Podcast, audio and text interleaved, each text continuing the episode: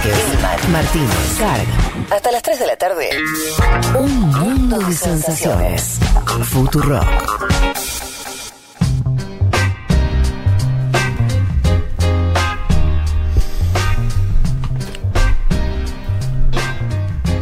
Ya mucha gente escribiéndonos en la aplicación. Nos metemos rápidamente en el programa informativo del día de hoy. Les cuento algunas cosas. Hay una cosa que vamos a tener que tratar. No es un país del que hablemos mucho en este programa. Me refiero a Cuba. Pero que a partir del primero de enero, Sí. en un aniversario más de, de la revolución del 59, van a dejar de circular eh, la moneda paralela, la- la- el famoso Cook, que equivalía a un dólar estadounidense. Ustedes saben, desde hace muchísimos años, Cuba tiene un sistema bimonetario, tiene un peso cubano no convertible, que vale unos 20, eh, o sea, 24 pesos cubanos equivaldrían a un dólar, y después tienen un, un otro peso, que es este Cook, que es convertible con los dólares y es el que se usa sobre todo para hacer compras vinculadas también a productos importados, etcétera, etcétera. Ese sistema... Hay uno para el turismo, básicamente, y otro para la población cubana. Sí. Para ponerlo en términos criollos. Claro. Ojo que también la población cubana también ahorra Una parte tiene acceso, claro, la que se dedica al turismo, exactamente. o la que le llegan remesas de familiares del exterior, Total. etcétera. Sí. Cuba convivió con esta situación bimonetaria, pero lógico, nosotros en Argentina lo sabemos también con esto de tener dos, tres tipos de cambio, eh, siempre es una complicación. Sí. Esto es estructural de Cuba y han decidido dejarlo. Eh, terminarlo a partir del 1 de enero, no va a circular más el CUC, van a unificar, lo que va a suponer inevitablemente algún tipo de evaluación. ¿sí? Claro. como pasa siempre en estos casos. Se anunció ya un aumento que van a quintuplicar los salarios, o sea que están esperando una inflación también importante. Y Claro, eh, eh, eso escuchaba que decía el presidente cubano, ¿no? Que una de las mayores cosas que temían o que van a pasar es una inflación mu- muy, alta después de esta decisión. en un contexto, algunos dicen ya que esta situación de ahora, de los últimos, del último año, sobre todo de Cuba, donde básicamente se juntan la crisis venezolana de hace muchísimos años, que era un soporte, una ayuda económica muy relevante para la isla, más la pandemia, está llevando a Cuba a una situación similar a la de su periodo especial, que es el término que ellos utilizaron para denominar los años que vivieron posteriormente a la caída de la Unión Soviética hasta que se empezaron a recomponer a finales de los años 90. O sea, es una situación muy crítica en términos económicos y sociales. Siempre Cuba intenta que no afectara a, los, a, a la, a la salud, la educación, sus grandes banderas sociales de la revolución, pero están enfrentando ahora un desafío económico importante, ¿no? Porque esto es la, la forma, esta situación bimonetaria que funcionó Cuba desde el año 94 justamente en- ah, cuando estaba en ese periodo especial. Así que hay que seguir de cerca qué pasa con ese proceso. Ahí está el anuncio, como bien decía Leti, que lo hizo las máximas autoridades, incluso Raúl Castro ahí, como diciendo vamos a hacer esto y va a salir, pero nerviosismo, dudas, eh, qué va a pasar con... eh, ¿Cuánto se va a complicar más la vida de, de los cubanos o no con esta medida? Y el turismo, aparte, sufrió mucho este año en Cuba por las limitaciones del turismo, ¿no? Una de sus fuentes principales Caída de en picada. caída en picada. Se le suma a Donald Trump en la Casa Blanca durante todos estos años. Bravo. Veremos, veremos que cómo. Uno lo que se imagina siempre es que Cuba atravesó momentos realmente muy difíciles, ¿no? Por eso yo decía, a principios de los años 90, Sí, sí, sí. caída del bloque socialista, se decía que Cuba caía todas las semanas y bueno, se la fue bancando, así que veremos si, si esta coyuntura también la resuelve. Eh, metámonos con lo que yo le decía de las vacunas, lo voy a desarrollar un poquito. Eh, tiene que ver con que, em, eh, a ver, la noticia es, lo empezamos a ver, el principio de la- las campañas de vacunación en el primer mundo. Ya ese dato es bastante sintomático. ¿Comenzó la vacunación a nivel, a nivel mundial? Sí.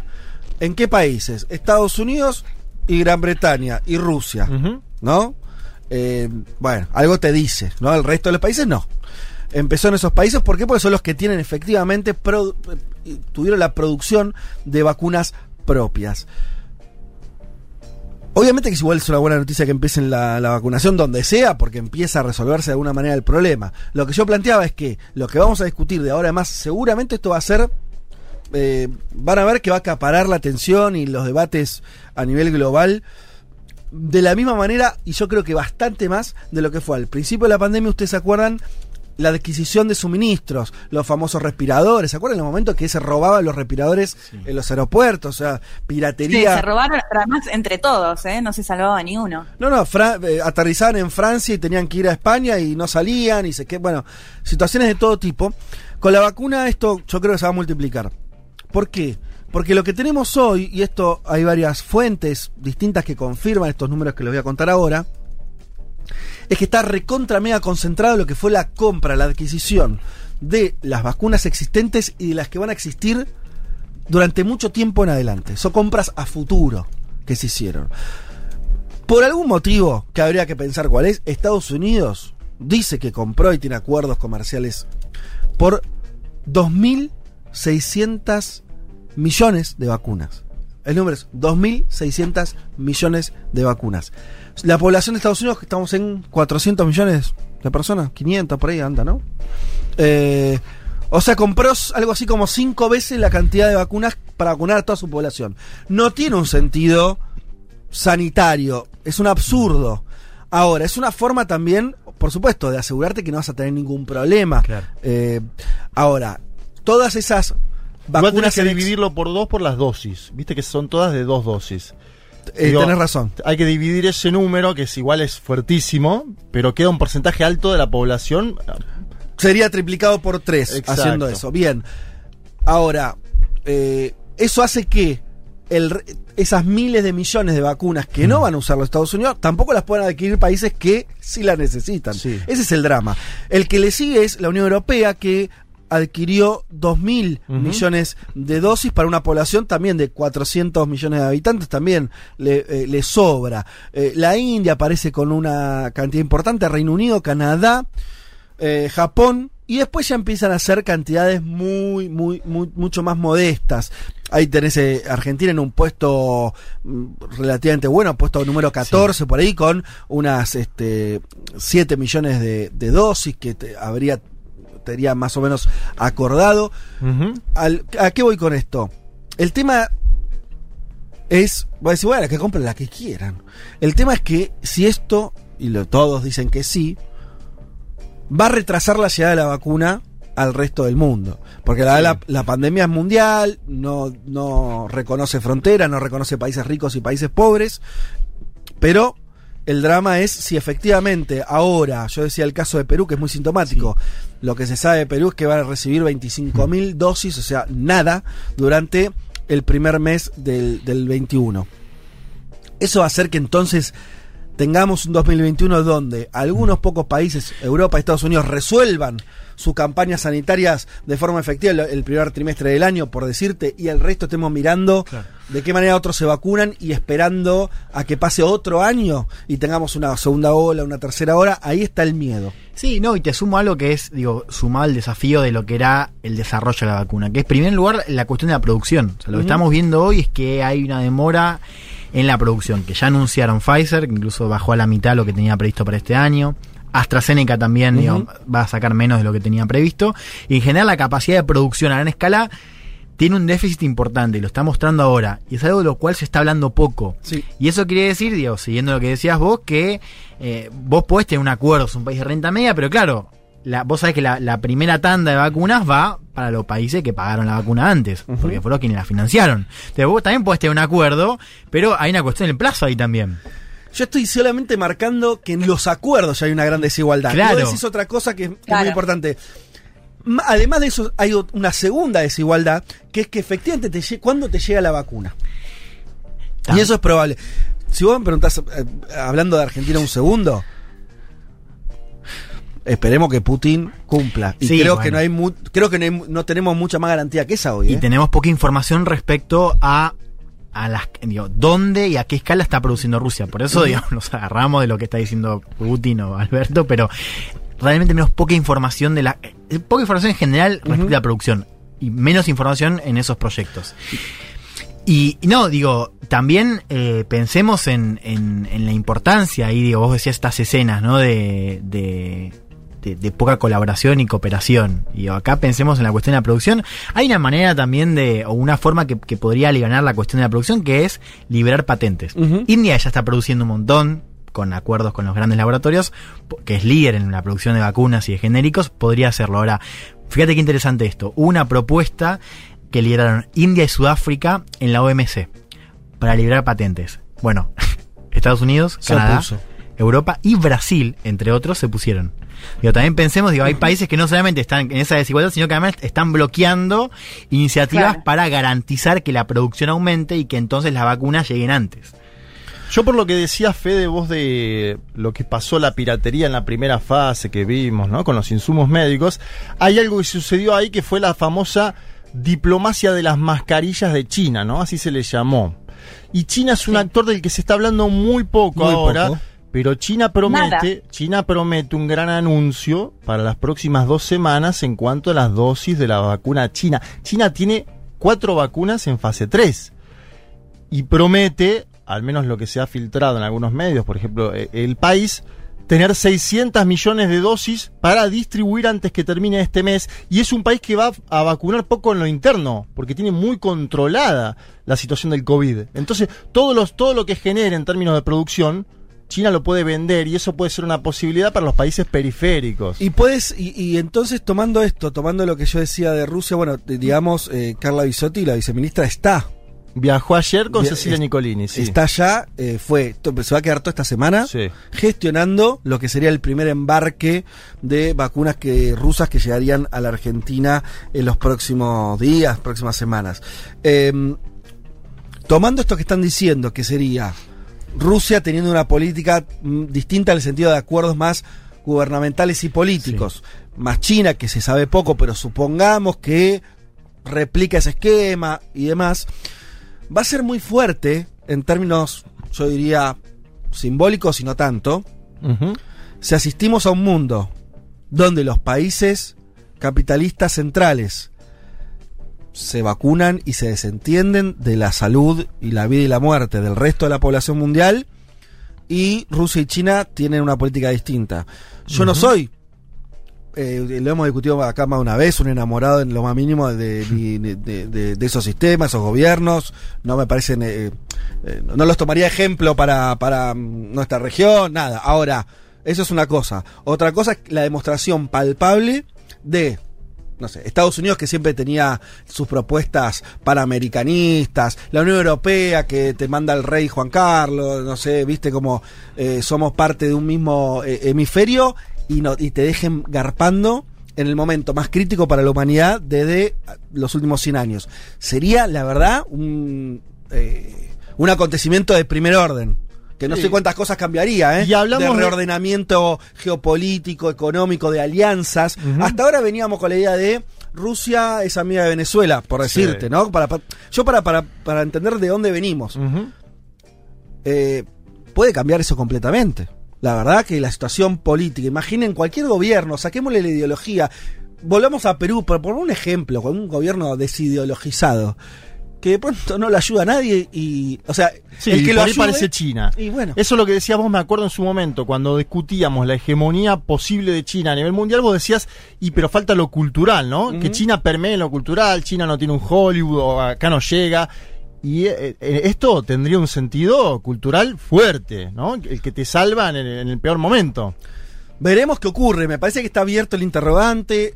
Estamos empezando a ver. La verdad que pasó lo que cualquier libro de geopolítica de hace muchos años diría, que es no se preocuparon por ti, ¿no? No estarían, el primer mundo no estaría preocupado por la- eh, eh, el destino del tercer mundo. Eh, y eso la ¿Cuándo verdad. estuvo? ¿Cómo? ¿Cuándo lo estuvo? Me pregunto. Claro, por eso te digo, lo que dice cualquier manual de hace 50 años, que era, que, que pasa que siempre vuelve esta idea de, bueno, viste como dice con el Fondo Monetario que cambió, siempre hay una idea de decir, bueno, Sí. la verdad que hoy las reglas no son tan así, la verdad que, qué sé yo, bueno, pero eh, no deja de ser completamente, a, a mí, a mí me choquea que de vuelta constatemos la nula sensibilidad de los países más poderosos, porque el país más, los países más poderosos, incluyo por supuesto a la Unión Europea, son los que más tienen recursos también para Estamos hablando que va a haber un problema de logística. Vos no ves nada, no ves ninguna preocupación por solucionar. eh, la, la- la información que hay sobre África es preocupante. África, está bien que no tuvo la explosión por ahora de, de- de mu- en cantidad de muertes que tuvo otras regiones del mundo con el coronavirus, pero es una pandemia mundial, está- afecta a todos los países. Están ahí a la deriva, ¿no? Es una cosa. Sí, sí, quedó, muy, quedó claro. El caso digamos. de Quedó muy claro. es el más evidente, ¿no? Porque salvo las vacunas de este, em, eh, lo de COVAX, ¿no? Que la idea es que la distribución sea similar, no tiene estas firmas que vos comentabas antes, ¿no? A diferencia de la Unión Europea, que no sé ya cuántos contratos tiene para recibir vacunas. Creo que son seis mínimos, me parece que, que ya firmaron porque van a recibir las vacunas. De hecho, creo que Angela Merkel había hecho referencia a África y esta, Sí. no sé si a África puntualmente, pero a los, a los países Sí, a este problema. conocidos como tercermundistas, sí. No, y un último apunte que es, ahora va a ser interesante porque digo, COVAX, esta iniciativa que, que patrocina Gavi y la OMS, que es, que es la iniciativa que busca garantizar el acceso de, de países Claro. de renta baja. Digo, por ahora Rusia no adhirió, China adhirió sí hace un mes y Estados Unidos no, no adhirió tampoco, digo, al igual que Rusia. Claro. Ahora, va a ser interesante ahora a ver qué hace, porque Biden por ahora no dijo que se va a adherir. Entonces, ahora me parece que vamos a ver también este esta, esta nueva, un nuevo capítulo en el debate de, de cuánto había de agencia, cuánto de estructura en la Estados Unidos de Trump. Digo, po- Claro. Posiblemente, digo, Biden. Bueno, la, la pregunta está abierta. Digo, el hecho de que Biden sea presidente, ¿va a cambiar en algo la posición de Estados Unidos? ¿Va a poder recuperar o al menos acercar eh, escenarios para una mayor cooperación? ¿O va a seguir todo igual? Eh, bueno, así está el tema. Para mí es un tema central que va, que va a ocupar la agenda. Me parece que por ahora eh, lo, que las expectativas de países como Argentina me parece que están mucho más en los acuerdos políticos que, que- realizaron eh, y que, que, que las expectativas comerciales de los acuerdos más comerciales que me parece que van a estar muy sujetos a un una angurria de los países del primer mundo que veo difícil que suelten eh, vacunas, dosis eh, para, para sociedades eh, que no sean las de ellos mismos. Y me parece que el tema de la vacuna, que es la diferencia entre la vida y la muerte, nos va a poner a todos un poquito sensibles si vemos que avanzan los programas de vacunación en algunos países y en otros no. No va a ser joda ver eso, ¿eh? No va a ser algo que ves, que ves no, no va a ser una balanza comercial más. No va a decir, ah, che, la deuda externa. No, no. Va a ser la constatación de que algunos se vacunan y otros no. Eso va a ser, eh, para mí, por ahí eh, me equivoco, pero creo que va a ser un shock eh, de cómo miramos el mundo, ¿no? Me parece que va a ser una demostración muy fuerte de- del mundo desigual, injusto que Y aparte porque que se va a ver en las cifras, Fede. Vas a ver la cifra de muertos que empieza a bajar. y en otros países En no. otros países no. Donde además, vaya, bueno, en América Latina tenemos el invierno, ¿no? En los próximos Sí, a partir de eh, marzo se meses. complica. Exactamente. Bien, eh, se nos fue un poco el panorama con esto. Digo algunas noticias que no quiero dejar de nombrar porque son eh, interesantes. Bueno, les decía, ya lo saben, Estados Unidos empezó su, su vacunación el día de hoy. Estaban ahí aplaudiendo el primer eh, camión que salía eh, con un, todo un sistema de distribución espectacular, viste, Eh, 50 estados al mismo tiempo, todas las compañías, las grandes compañías de distribución y de logística de Estados Unidos comprometidas con eso. Eh, produce un poquito de envidia, por decirlo suavemente, eh, ese, esa cosa tan aceitada y Mucha. ver. ¿Eh? Mucha envidia. Sí, porque además tiene toda esa logística, ¿viste? La, la heladera que con a menos 70 grados. Claro. Bueno, en fin. Eh, así están las cosas, están empezando entonces a vacunar y Estados Unidos que está teniendo un pico además de muertes y contagios, ¿eh? Eh, no sé la cifra de si era de ayer o antes de ayer, 2.000 muertos en 24 horas. Eh, y de esto voy a seguir hablando del coronavirus y me voy finalmente a Alemania, que hay una noticia de primer orden también de lo que se viene eh, y de qué lugar estamos en relación a la pandemia. El gobierno alemán y los estados, o sea, el gobierno federal más los estados que tienen mucho poder en Alemania, pactaron hoy un endurecimiento de las medidas eh, contra la pandemia para frenar los contagios. Todos los comercios se cierran, salvo los imprescindibles. Esto le va a sonar a lo que vivíamos en marzo-abril Sí. se cierran a partir del miércoles de forma total. Eh, las escuelas adelantan las vacaciones. Se- hay toque de queda en algunos estados a partir de las 9 de la noche.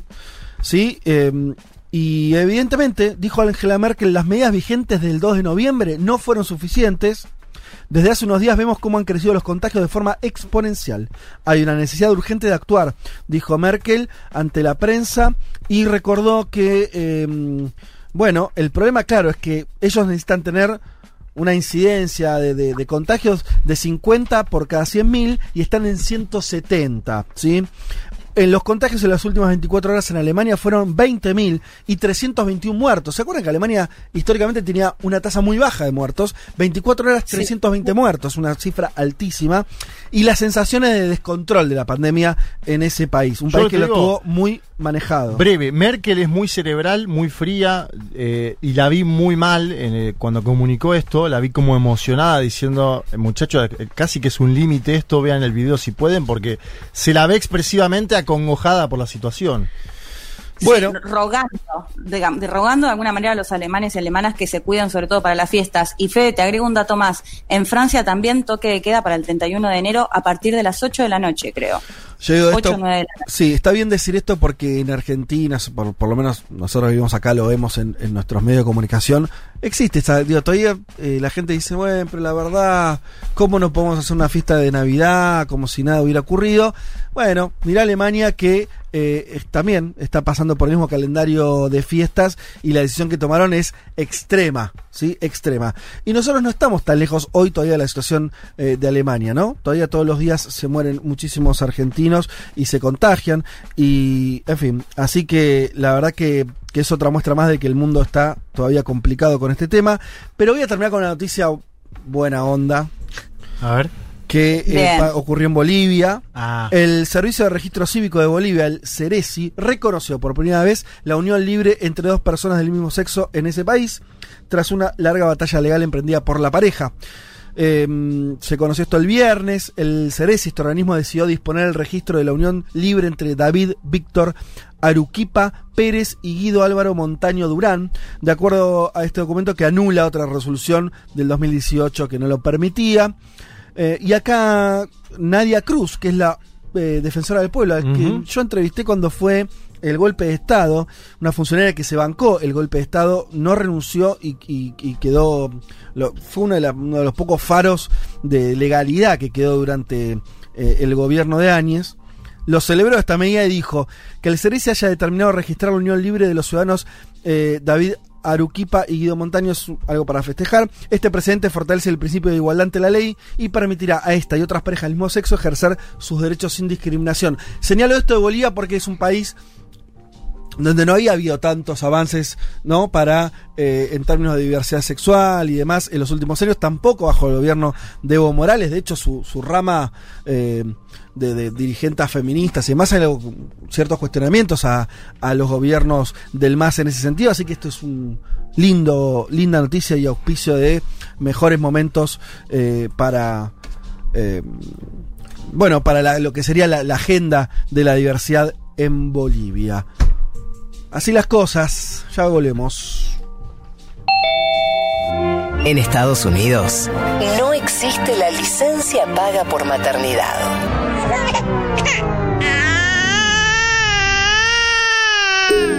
Ah, delicias del primer